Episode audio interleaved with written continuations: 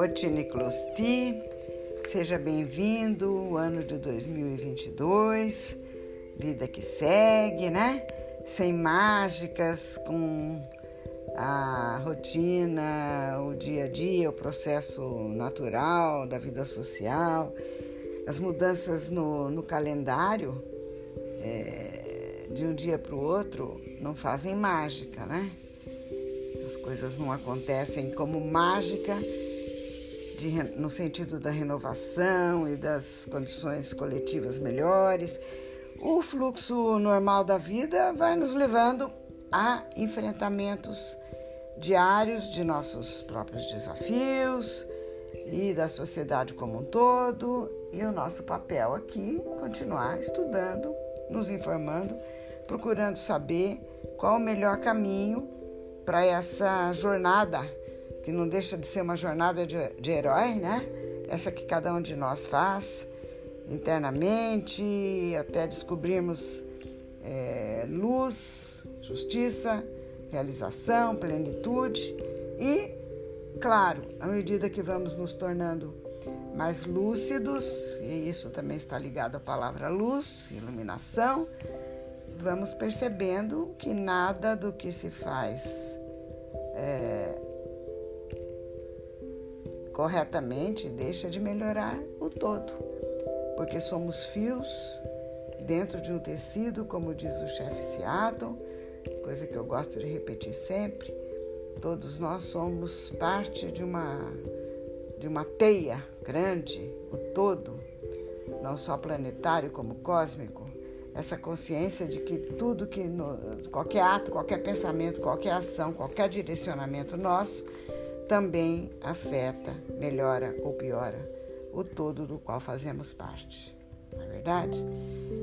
Então, nosso trabalho mínimo, mínimo, minimamente temos que saber, temos que iluminar nossa mente, temos que ter conhecimento do que é. Não podemos enfiar a cabeça como, como avestruzes, né? E, e fingir que não sabemos como, porque as coisas acontecem. Aliás, não é só fingir, não. Há uma grande parte da população, e por isso eu gosto de conversar tanto com vocês a respeito, uma grande parte da população que realmente não tem condições, não, não tem condições minimamente materiais para conhecer. Isso demanda estudo, isso demanda é, tempo de dedicação, isso demanda escolaridade também. E infelizmente, infelizmente não, não são todos que, que têm essas condições. Por isso, podcasts, conversas com pessoas que já dispuseram de alguma condição de estudo, que, que dispõem de condição de estudo, de tempo, de análise crítica dos fatos essas conversas podem ser muito produtivas. Hoje eu me lembro é, ainda das conversas anteriores que tivemos e reforço o desejo de que aprendamos todos a ter muita paciência, porque na paciência está implícita a mansidão que Jesus pediu, né? E a serenidade que necessitamos para darmos os passos corretos na direção daquilo que é bom para o todo. E, e as coisas são muito interligadas, todas elas. Estamos ainda em plena pandemia, com um novo pico, um novo momento de susto, de retraimento das pessoas que começavam a querer sair um pouco. Não, não dá para evitar de pensar no que é ser saudável enquanto pessoa, enquanto indivíduo, e no que é ser saudável enquanto um corpo social. Fica bem claro para mim nesse momento, pensando, refletindo, conversando com vocês, o quanto o maior imunizador, a maior imunização, o maior é, defensor de nós mesmos como pessoas e como corpos sociais a, a, a imunidade vem justamente de termos condições de vida saudáveis, boa alimentação, exercício numa medida certa, nada de excesso de trabalho, opressão que obriga pessoas a trabalharem 16, 18 horas por dia. Bom, né? Vamos, vamos devagar, vamos pensar no, no, no que podemos agora. Não dá para evitar que haja precarização, não dá para evitar de imediato, como mágica, que haja tantas pessoas de curso superior fazendo serviço com, como motoristas de Uber, é, todas essas questões pontuais da nossa realidade, é, é disso que a gente fala quando a gente estuda, vai procurar em livros, em sábios, em luminares, em estudiosos, em filósofos, em, em psicólogos, em teóricos de toda a natureza, historiadores, tudo que é livro que nos cai às mãos. Mitos, tudo, tudo, tudo, tudo nos ajuda a iluminar a nossa mente e a termos o senso crítico necessário para avaliar a realidade sobre a qual, na qual vivemos e as influências às quais estamos submetidos, as narrativas que nos estão sendo impostas. Né? Enfim, não vamos entrar aqui, começar a falar até de filme, né? Por exemplo, o Não Olhe Para Cima, é interessante vocês assistirem tem idade para assistir. Mas a vovó não vai. Eu sei que eu, que eu sou um pouco dispersiva, mas não vou sair por esse caminho. Vou voltar ao que a gente dizia. Nós falávamos de democracia nos episódios anteriores, com um fio de meada puxado da questão da paz que eu almejo e da guerra, da qual eu evitava falar, mas que é tudo uma dinâmica própria das sociedades modernas e pós-modernas. Bem, é, por que, que eu, eu retomo da palavra democracia? Porque havia no episódio anterior um, umas reflexões que eu apontava ligadas a Platão e a Sócrates e ao mundo helênico.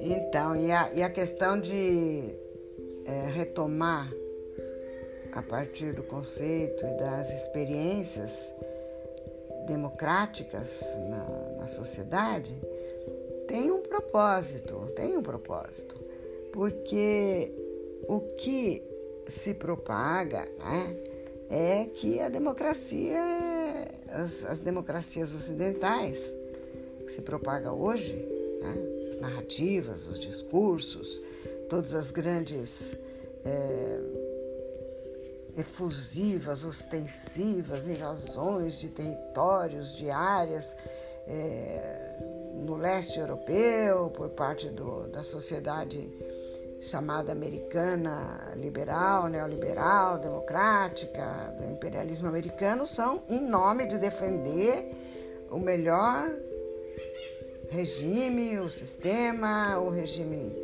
é, instituído né, dentro do nível político do sistema capitalista, que é as chamadas democracias liberais. Bom, aí eu dou umas gaguejadas mesmo, porque é, não tenho a ousadia de dizer cuidado com a forma como a democracia é vivenciada, mas estou dizendo, porque entre o conceito e a realidade existe um. Uh, o, o, bisavô de vocês dizia: é, Dal dire al fare c'è di mezzo il mare. Do dizer a fazer, no meio tem um oceano. Entre o dizer, entre o que se diz e o que se faz, tem um universo, um oceano, um mar inteiro, né? Então, dizer que se vive uma democracia é uma coisa, vivenciar devidamente, sabendo de fato o que é que são os valores é, essenciais da democracia, tem um mar no meio. O próprio Platão vivenciou a crise da democracia ateniense, nós vamos tornar a falar disso no momento em que valores, vamos dizer, anteriormente defendidos e vivenciados, passaram a ser conspurcados. Conspurcados e, e corrompidos e, e, e, todo tipo de tapiação feita é, por habilidosos sofistas, pessoas que tinham a capacidade oratória aprimorada para poder defender muitas vezes o indefensável. Né? Então, é, vamos devagar e vamos ver, começando pela democracia ateniense, sim, historicamente falando, mas eu vou me permitir de fazer algumas observações antes, e depois com relação às democracias ocidentais, na, é, que, o, que o sistema capitalista busca identificar com a sua, né, é, com a sua forma de, de viver e de governar e de querer dirigir o mundo, como se fosse a forma mais livre e mais verdadeiramente justa a democracia liberal. É, são, olha, são questões muito delicadas, muito delicadas.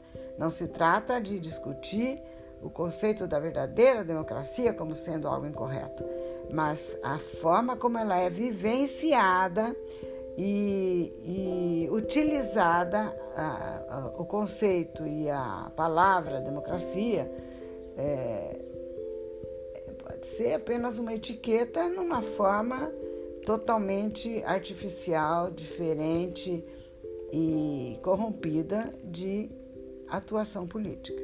Tá? É, o próprio, o próprio, os próprios filósofos gregos, Sócrates e Platão, seu discípulo, apontavam os limites da democracia ateniense e todos nós sabemos como Sócrates foi sacrificado, né? Foi sacrificado, de, de certa forma, no altar da narrativa, porque o que os, os os sofistas faziam na época com maestria, fazendo discursos e defendendo o bem e o justo e o, bom e o justo e o bom e o justo de fato o que que é é, é como se eles soubessem exatamente o que era o bom e o justo e, e, o, e o que o Sócrates fazia e que o Platão bebeu naquela fonte realmente nos ajuda a, a qualificar nosso pensamento hoje essa questão que se coloca. Mas vocês sabem exatamente do que vocês estão falando? Vocês sabem, ou pensam que sabem, ou, ou, ou, ou deliberadamente distorcem. E quando ele, ao invés de dizer, perguntava, fazia perguntas e procurava extrair né, na, na Ágora ateniense, eh, naquelas conversas, naquelas palestras filosóficas que, que tanta luz derramou sobre a humanidade, ele perguntava apenas para que as pessoas tivessem a é, coragem de olhar para si mesmas e, e, perceberem o quanto elas não sabiam daquilo que elas propagavam. Né? Hoje nós vivemos uma coisa para, é, é, é, uma coisa parecida. Né? Hoje existem narrativas dos modernos sofistas, construídas com objetivos assim bem predadores mesmo, que, que aparecem muitas vezes vestidos de defesa da liberdade, da verdadeira democracia. E, e eu, eu, sabe, fico cismada, como sempre fiquei, com essas palavras liberdade, meritocracia, direito, dever. Bom, é, vamos por partes falar de tudo isso por agora, mais um pouquinho, lembrar daquilo que eu contei uma vez para vocês, que é uma imagem recorrente que eu tenho. Se você colocar vários corredores, vários competidores numa linha de partida de uma maratona, um é, é, corre com prótese, o outro corre em cadeira de rodas, o outro corre depois de treinamento intenso de um ano, muito saudável, muito perfeito, sem nenhum tipo de deficiência. O outro corre com visão limitada. E se pusermos todos juntos e dissermos o prêmio é, o, o, é mereci, será merecido por aquele que chegar primeiro, quem vocês acham que vai chegar primeiro? É, essa imagem mostra o tipo de, de distorção que pode ser feita em nome da palavra liberdade. Todos têm o direito de correr, sim, para alcançar aquele prêmio. Todos têm o direito, mas todos têm condições? Será que não, não haveria necessidade de prover condições iguais a todos? Ou, é, enfim, é um, um amplo debate, né? Abrir espaços é, em condições e, e, e, dar estudo e condições alimentares e condições de é, performance para todos que almejam alcançar determinadas posições, em, aí sim, em igualdade de condições?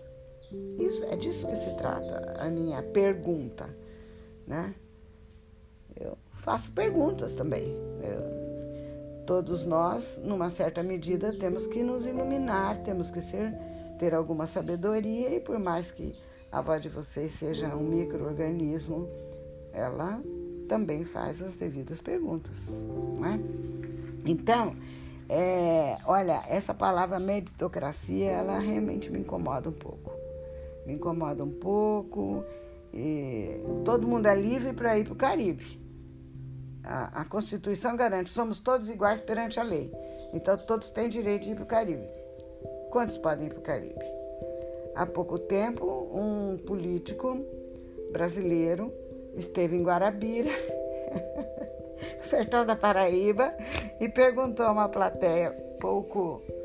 É, que, que, que, tem poucas condições de, de estudo, de vida, imagina, o, o sertão da Paraíba, né?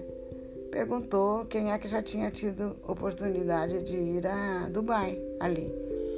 Bem, com todas as as limitações é, possíveis de uma população pobre, de uma população carente de uma porção de coisas, houve quem risse lá, porque percebeu a, gravidade de uma observação tão esdrúxula como essa num local daquele, pessoa que não tem a menor noção de realidade e, e muito menos empatia, né?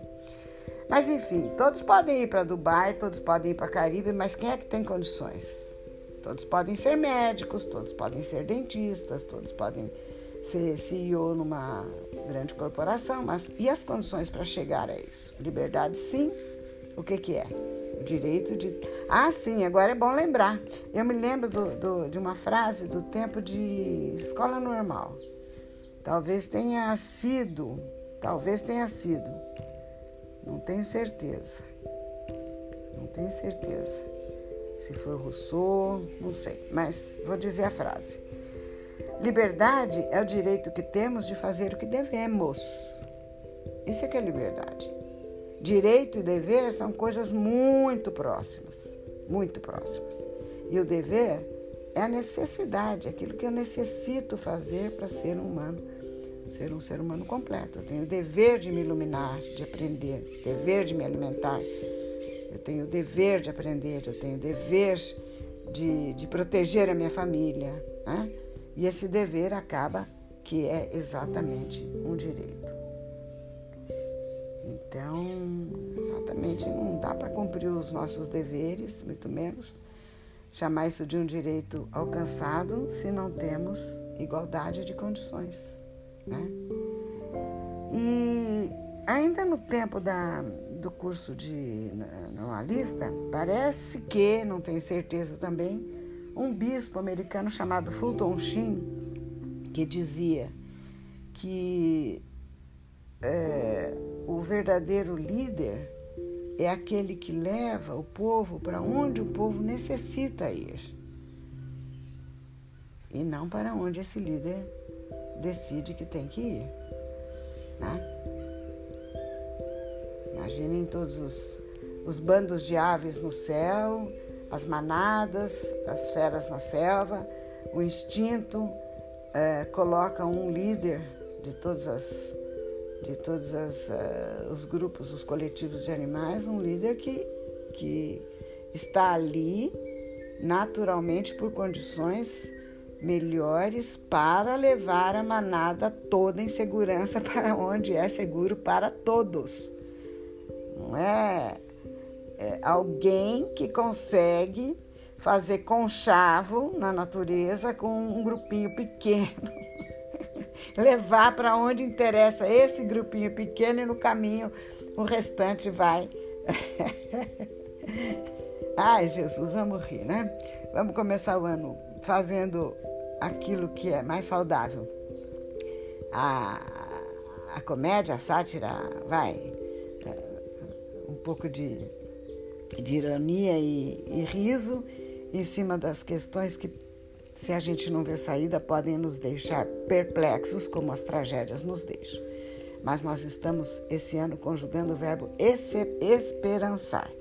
Então vamos ter paciência e vamos devagarzinho, começando pelo certo, aprendendo a pensar primeiro, tá? A ter senso crítico e a dar os passos corretos na direção do que é bom para o todo.